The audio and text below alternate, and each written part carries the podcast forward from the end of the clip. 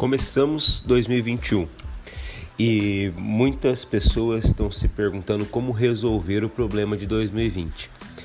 E isso me faz pensar no seguinte: quando eu estava na escola, a professora sempre falava assim: presta atenção na pergunta, releia a pergunta, a resposta está na pergunta.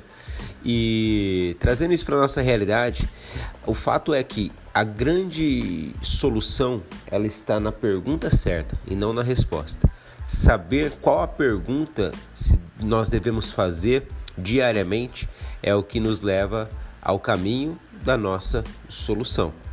Se eu estou perguntando para mim mesmo por que, que isso aconteceu, eu estou tentando encontrar uma justificativa.